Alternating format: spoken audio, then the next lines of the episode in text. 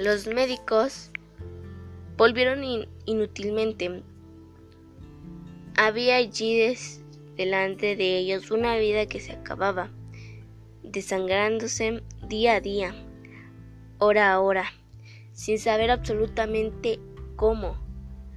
En la última consulta, Alicia yacía en estupor, mientras ellos pulsaban pasándose de uno a otro la muñeca inerte.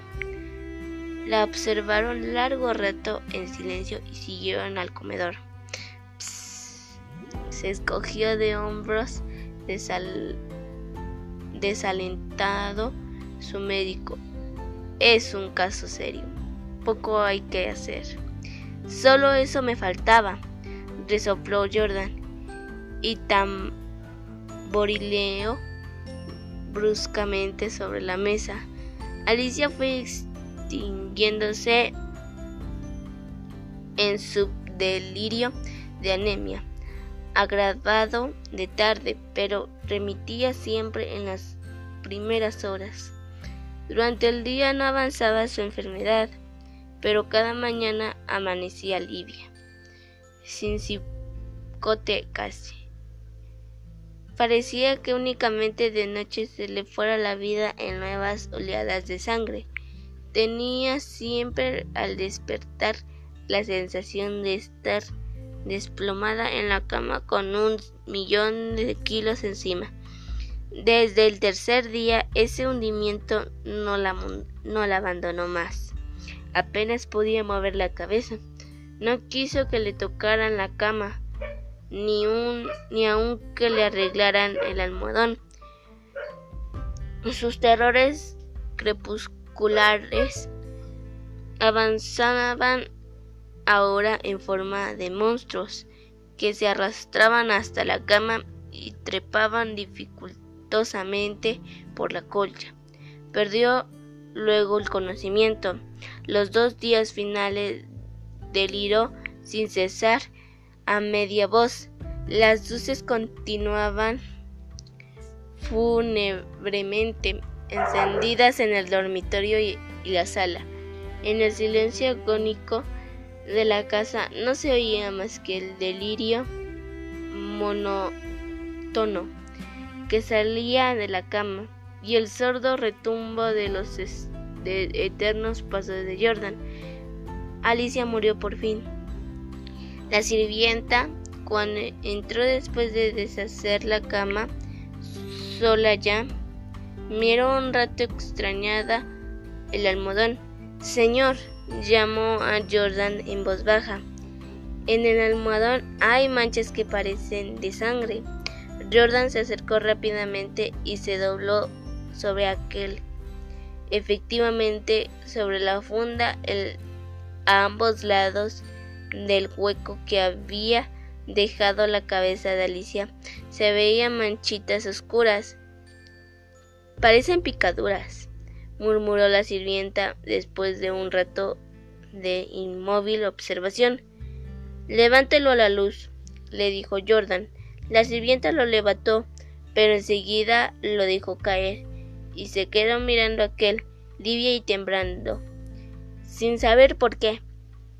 Jordan sintió que los cabellos se le erizaban. ¿Qué hay? murmuró con voz ronca. Pesa mucho, articuló la sirvienta sin dejar de temblar. Jordan la levantó. Pesaba extraordinariamente. Salieron con él y sobre la mesa del comedor Jordan cortó funda y envoltura de un tajo.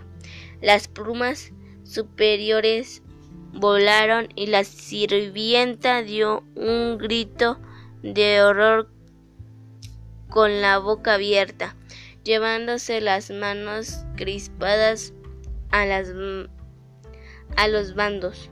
Sobre el fondo, entre las plumas, Moviendo lentamente las patas velludas, había un animal monstruoso, una bola viviente y, viscosa. Estaba tan hinchada que apenas se le pronunciaba la boca. Noche a noche, desde que Alicia había caído en cama, había aplicado sigilosamente su boca, su trompa, mejor dicho. A los sienes de aquella, chupándole la sangre, la picadura era casi imperceptible.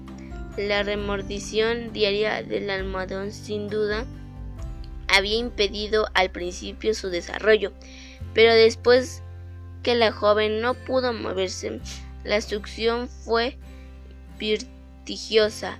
En cinco días, en cinco noches, había vaciado Alicia. Estos parásitos de las aves, diminutos en el medio habitual, llegan a adquirir en ciertas condiciones proporcionar enormes. La sangre humana parece serles particularmente favorable y no es raro hallarlos en, las, en los almohadones de pluma.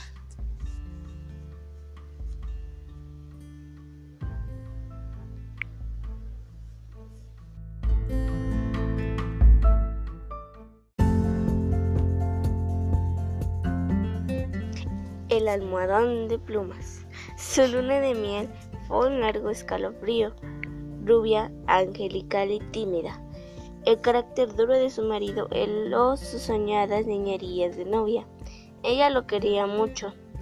Sin embargo, a veces con un ligero estremecimiento, cuando volviendo de noche juntos por la calle, echaba una furtiva mirada a la alta estatura de Jordan, mudo desde hacía una hora. Él, por su parte, la amaba profundamente, sin darlo a conocer. Durante tres meses habían casado, se habían casado en abril, vivieron una dicha especial. Sin duda hubiera ella deseado menos severidad en ese rígido cielo de amor, más expansiva e incauta ternura. Pero el impasable semblante de su marido la contenía siempre. La casa en que vivían fluía no poco en sus estremecimientos.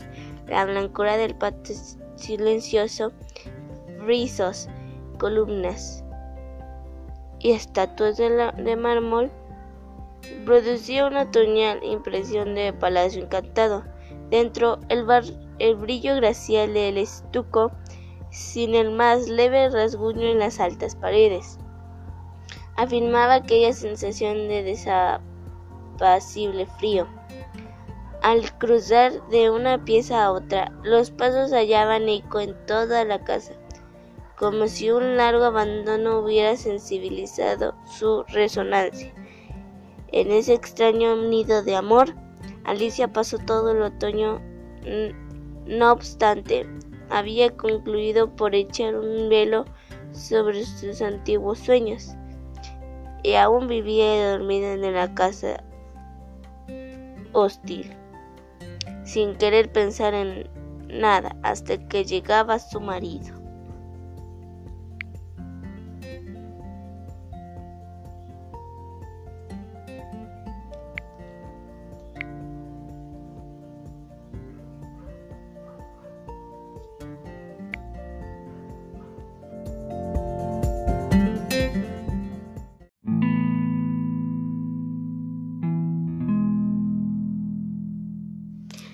Raro que adelgazara.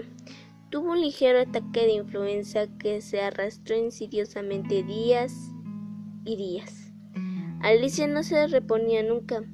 Al final, una tarde pudo salir al jardín apoyada en el brazo de su marido. Miraba indiferente a uno y a otro lado. De pronto, Jordan, con honda ternura, le pasó muy lento la mano por la cabeza y Alicia rompió enseguida en sollozos, echándole los brazos al cuello. Lloró largamente todo su espanto callado, redoblando el llanto a la menor tentativa de caricia.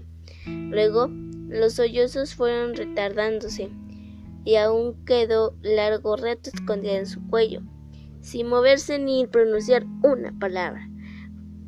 Fue ese el último día en que Alicia estuvo levantada. Al día siguiente amaneció desvanecida.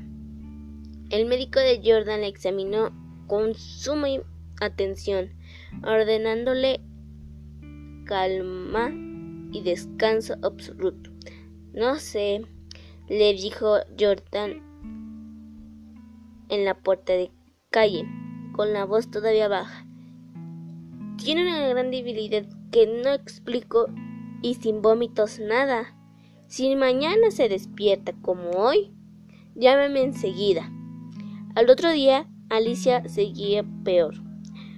Hubo consulta, constatóse una anemia de marcha agudísima, completamente inexplicable.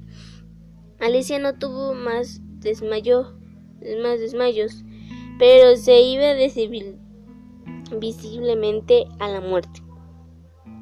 Todo el día el dormitorio estaba con las luces prendidas y, y en pleno silencio, pasándose horas sin que oyera el menor ruido. Alicia dormitaba. Jordan vivía en la sala, también con toda la luz encendida. Paseábase sin cesar de un extremo a otro, con incansable obstinación. La alfombra ahogaba sus pasos. A ratos entraba en el dormitorio y perseguía su mudo vaivén a lo largo de la cama, deteniéndose un instante en cada extremo a mirar a su mujer. Pronto Alicia comenzó a tener alucinaciones, confusas y flotantes al principio, y que descendieron luego a aras del suelo. La joven, con los ojos desmesuradamente abiertos, no hacía sino mirar la, la alfombra a uno y a otro lado del respaldo de la cama. Una noche se quedó de repente mirando fijamente. Al rato abrió la boca para gritar y sus narices y labios se perlaban de sudor. Jordan, Jordan, exclamó rígida de espanto, sin dejar de mirar la alfombra. Jordan corrió al dormitorio y al verlo aparecer Alicia lanzó un alarido de horror. Soy yo, Alicia, soy yo. Alicia lo miró con extravío, miró la alfombra, volvió a mirarlo y después de largo rato de estupefacta confrontación se serenó, sonrió y tomó entre las suyas la mano de su marido, acariciándola por media hora temblando. Entre sus alucinaciones más porfiadas, hubo un antropoide apoyado en la alfombra sobre los dedos, que tenía fijos en ella sus ojos.